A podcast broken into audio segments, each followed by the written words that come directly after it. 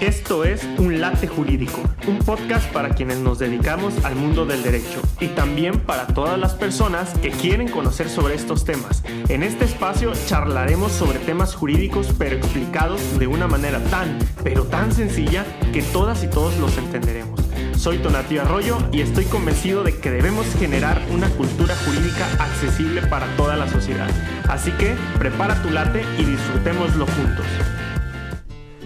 Bienvenidas, bienvenidos a un nuevo episodio del podcast Un Late Jurídico para quienes nos siguen a través de las distintas redes sociales, Instagram, eh, por ahí TikTok, este, YouTube, Spotify, Anchor, Apple Podcasts, Amazon Music, todas en esas, plataformas pueden escuchar por ahí este video podcast. Si quieren verme por ahí en YouTube también, Spotify lo pueden hacer. Muy bien, el día de hoy quiero que platiquemos sobre el derecho a la cultura, pero particularmente el derecho a la cultura digital. Este, hace unos días estuvimos en la Ciudad de México. Estuve en la Ciudad de México este, por temas de trabajo, evidentemente, pero aproveché para este, visitar o estar en el evento del Wire Summit 2022. Eh, por ahí ustedes lo pueden investigar en internet. Esta es una revista que llega a México eh, sobre temas tecnológicos. Ya va a ser en español, así que seguramente pronto tendremos acceso a ella. Pero bueno, en el evento... Eh, o el evento se realizó este, en las instalaciones del Museo Papalote Museo del Papalote del Niño, ¿no? Algo así se, denomina. Eh, y hubo muchas charlas relativas a la cultura digital, a los avances tecnológicos en distintas áreas que definitivamente impactan en, nuestra vida diaria, por ejemplo, movilidad. Este, por ahí platicaron un poco unos paneles donde platicaban sobre el, desarrollo de los vehículos híbridos eléctricos. Ya ven que está muy de moda estos, estos temas, ¿no? También el este, del e-commerce, sobre temas de comercio digital que no escapan al tema jurídico. Definitivamente hace falta fortalecer la regulación en este rubro. Seguramente escucha, este, habrán escuchado o habrán comprado muchos en el tema de Mercado Libre. Yo me considero un fanático de las compras digitales. Este, Amazon, Mercado Libre, incluso por ahí algunas páginas internacionales. Pero bueno, estuvimos, estuve ahí en, esas, en esos paneles eh, escuchando eh, como parte del auditorio y pues tuvimos la oportunidad incluso de, platicar por ahí con algunos creadores de contenido. Se ubican a Santos, estuvo a Víctor Abarca, por ahí realizó unas pequeñas entrevistas, sobre todo para conocer su punto de vista. Lo pueden, ya la de Tech, Santos está arriba, está en Instagram y en TikTok, lo pueden ver por ahí. Incluso yo creo que la voy a subir por ahí a YouTube Shorts. Esta es una entrevista de un minutito, no dura mucho, sobre todo que nos comparten algunas ideas este, de cómo mejorar la creación de contenido. Sobre todo creo que me sirvió a mí porque pude plantearles algunas dudas y creo que vamos a ir mejorando un poquito más este, esto de los video podcasts y los videos que los subimos por ahí a YouTube. Pero bueno, estando ahí en ese evento, me surgió a mí la, la interrogante este, de qué sucede, por ejemplo, con ese sector social que se ha aislado de conocer los avances en temas digitales. Seguramente quienes estamos más este, empapados de los temas legislativos parlamentarios, conocemos pues que en los últimos años se ha generado cierta regulación normativa con la finalidad de establecer supuestos eh, con relación al tema digital por ejemplo, el ciberacoso, ¿no? En el tema de delitos, que ya se ha generado toda una, este, una, serie de disposiciones legales con la finalidad de garantizar este tipo este, de derechos frente a actos que pudieran vulnerarlos. Pero bueno, me quedé pensando que este tema digital pues impregna a lo que nosotros conocemos como cultura. Por eso es que el día de hoy quiero que platiquemos sobre el derecho a la cultura digital. Eh, este derecho pues no lo vamos a encontrar. Por lo menos yo lo busqué rastrear o identificar expresamente en nuestra constitución general y pues no lo tenemos ahí regulado. Habría que revisar cada una de las entidades federativas a ver si en su legislación tienen algo sobre el tema y sería interesante por ahí abordarlo. Pero nuestro punto de partida para abordar este tema pues sería el artículo 4 de nuestra constitución donde se reconoce como derecho el acceso a la cultura. Es ahí donde todas las personas este, encontramos el sustento para poder eh, ingresar a todo ese conjunto de actividades que integran el ámbito cultural. Y asimismo se reconoce la obligación del Estado a promover el desarrollo cultural en todas y cada una de sus manifestaciones. Por lo tanto, aquí encontraríamos como la obligación estatal, que cuando hablamos de Estado hablamos de todas sus instituciones, ¿no? Y particularmente las que se enfoquen al tema cultural. Eh, entonces el Estado, a través de las autoridades facultadas para ello, debe de promover el desarrollo cultural y por lo tanto el desarrollo cultural dentro del ámbito digital. Ahorita vamos a platicar sobre eso. Para poder dimensionar qué abarca este derecho a acceso a la cultura digital, pues tendríamos que definir qué es cultura. Eh, palabras más, palabras menos, podríamos entenderla como esos conocimientos que permiten desarrollar un juicio crítico. Es decir, eh, acercarnos de esos elementos para nosotros poder construir una visión de cómo entendemos a nuestra sociedad. Pero también que nos permita conocer los modos y estilos de vida, las costumbres, los usos, que nos permita acceder a un desarrollo artístico, a un desarrollo científico, porque no, el, construir ciencia, nuevo conocimiento forma parte de ese desarrollo cultural. Y todo esto enfocado pues a una cierta época o a un grupo social determinado. Eh, definitivamente la cultura pues abarca muchos rubros, ¿no? A lo mejor desde este, la cultura digital pues trataremos de abocarlo a temas relativos con el uso de las tecnologías y la información.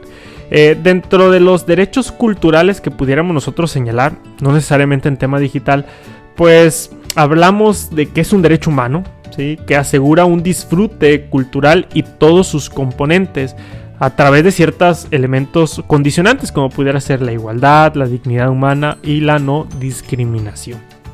Son definitivamente o es un derecho que se encuentra vinculado con el tema del arte y la cultura, ¿sí? definitivamente cuando nosotros hablamos de cultura, pues luego, luego lo, vinculamos con el tema artístico, ¿no? Eh, son derechos que se relacionan también, por ejemplo, al tema del lenguaje, la lengua, la producción cultural, eh, el patrimonio, cuántas veces no hemos escuchado hablar sobre el patrimonio cultural que tiene un estado y que es importante que lo conozcamos. Eh, muchas de las veces también relacionamos este derecho cultural con el tema de las minorías, ¿no? las comunidades o pueblos originarios que también encuentran cierta relación. En fin, todos aquellos elementos que nos permitan identificar las características inherentes a la sociedad de la que formamos parte, pues considero yo que forma parte de, este, de esta prerrogativa o este derecho cultural. Ahora, en esta era digital, donde todas y todos tenemos acceso a distintos mecanismos tecnológicos de información, donde la información es vasta, este, donde utilizamos prácticamente computadora a diario, una laptop, un teléfono, el celular nos acompaña siempre, estos podcasts que estamos grabando, eh, pues es importante que generemos una cultura digital, por lo tanto se nos tiene que garantizar este derecho. Eh, ya el internet es una realidad, ¿sí? ya llega este, este, ¿qué será? Este avance tecnológico, esta información, este mundo web llega a muchos de los rincones. No sé si a todos, pero llega a muchos. Yo recuerdo una situación muy peculiar. Este, me tocó visitar a una amiga eh, en su poblado muy lejano, ¿no? Este, de la, de la zona urbana. Eh, y me sorprendió que en ese poblado, eh, pues no había un centro de salud, por ejemplo. Habría que caminar como 30, 40 minutos. pero sí había internet. Curiosamente, a veces este, priorizamos ciertos servicios frente a otros, ¿no? Cuando a lo mejor la necesidad pues, es completamente distinta. Por eso es que ya estamos en una era 100% digital. Ahorita con el tema de la contingencia, pues cuántos no emigramos de esa actividad laboral que teníamos en una oficina a trabajar a distancia. Ese fue como el boom que nos abrió los ojos a entender la importancia de estos mecanismos o diseños digitales. Ahora, también es importante que generemos todo un conjunto de conocimientos que permitan a la ciudad, a la ciudadanía, a la sociedad conocer, primero, qué herramientas digitales tenemos, y segundo, cuáles son los efectos, los alcances, eh, los peligros y cierto grado de responsabilidad que nosotros tenemos al manejar este tipo de mecanismos digitales. Y definitivamente esto lo tenemos que construir a través de una legislación adecuada, es decir, reconocer en la ley este derecho a la cultura digital, pero también mecanismos para hacerlo valer. Y además esta legislación o esta normativa debe venir acompañada de políticas públicas, es decir, de acciones de gobierno que permitan ¿sí? el generar ese conocimiento vasto para que todas y todos entendamos los alcances de la cultura digital. ¿Cuántos, ¿A cuántos no nos han llegado, por ejemplo, correos, llamadas, mensajes por WhatsApp, este, donde nos ofrecen un trabajo, ¿no? Muy este, llamativo a distancia y con una buena paga. Este, luego nos ponen un link por ahí. Eh, que a lo mejor quienes estamos más familiarizados con este tipo de, mecanismos o instrumentos digitales, que créanme, yo no soy ni un tecnológico, ¿sí? pero pues utilizamos en nuestro día a día. Eh, pues a lo mejor identificamos que son temas que nos que pueden poner en riesgo pues nuestros datos personales, incluso hasta nuestros instrumentos, ¿no? tecnológicos. Pero pues seguramente más de uno conocemos a más de una persona que ha dado clic, ¿no? a ese este a ese vínculo que luego se convierte en una especie de virus. Eh, bueno, pues es falta de ese conocimiento de los riesgos e implicaciones que tiene el acceder a un instrumento de esta naturaleza. Eh, los creadores de contenido, por ejemplo, ¿no? Quienes se denominan influencers. Yo lo platicaba por ahí con, creo que fue, lo planteé con Víctor Abarca. Este, un creador de contenido, si, pueden síganlo en YouTube, luego hace reviews muy interesantes y videoblogs que son muy padres. Eh, yo le decía, eh, bueno, que porque luego allá los influencers hay muchos este, personas que los atacan, ¿no? Que les faltan al respeto, porque esto pues definitivamente afecta, ¿no? Esa creación de contenido. Y platicábamos por ahí que pues a lo mejor era una falta de cultura digital. Sí que ya son temas más personales de cada quien, ¿no? Pero definitivamente el cómo tratar con ese tipo de situaciones de la violencia dentro del ámbito digital, que también es un elemento que debemos de considerar como parte de los virus que debemos de erradicar dentro de nuestro elemento social. Eh, pero por ejemplo, el desconocimiento de los avances, yo leí en algún artículo por ahí que existía una especie de analfabetismo alfabetismo digital. Es decir, hay un sector social que se queda fuera de todos esos avances tecnológicos que tenemos. Me gusta poner luego de ejemplo el tema de la banca digital. Al día de hoy, eh, pues muchos ya tenemos en nuestro teléfono esa aplicación del banco, ¿no? Que nos permite hacer transferencias, depósitos. Podemos hacer incluso retiros en efectivo yendo a un cajero sin necesidad de, de insertar nuestra tarjeta. Y a través de un código de la aplicación podemos hacerlo. Y hay un sector sobre todo que las personas adultas mayores eh, que desconocen todo este tipo de avances y es derivado de la falta de cultura digital que podemos tener. Y eso, créanme, que genera una especie de discriminación. Allá hablaríamos, por ejemplo, de un tema de inclusión financiera por parte de todas las instituciones bancarias. Y el hecho de cómo acercamos a ese grupo que desconoce, que no sabe, que no utiliza al 100% todas esas aplicaciones ¿sí? este, bancarias o financieras en su favor. Por eso es importante generar esa cultura digital a través del reconocimiento de estos derechos. El manejo de datos personales, eh, o sea, ¿cuántos no nos tienen cuando compartimos nuestra, nuestra información personal? ¿Hay algún registro en internet que queremos hacer?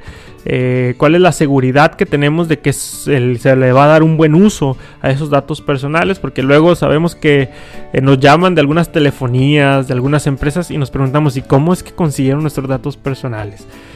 por eso es importante también generar esa cultura para evitar, pues, o nosotros tener conciencia plena de qué puede o cuáles son los riesgos de brindar ese tipo de datos en alguna página de internet. Y finalmente la educación a distancia.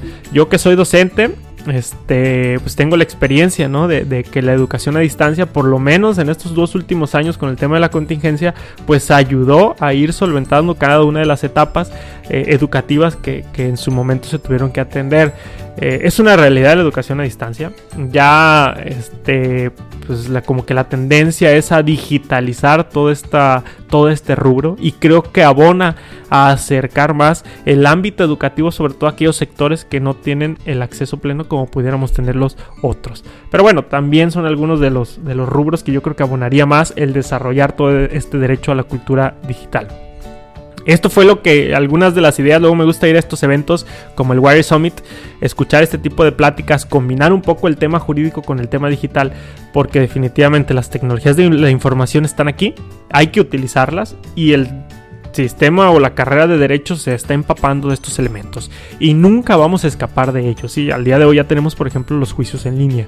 Ahora, es importante que generemos toda una cultura dentro del rubro digital, que comuniquemos, que informemos, que compartamos información respecto de los alcances, efectos y un buen manejo responsable de este tipo de tecnologías, porque en la medida que nosotros tengamos más acceso a este conocimiento y a una verdadera cultura digital, pues vamos a hacer un mejor uso y aprovechamiento de estas tecnologías.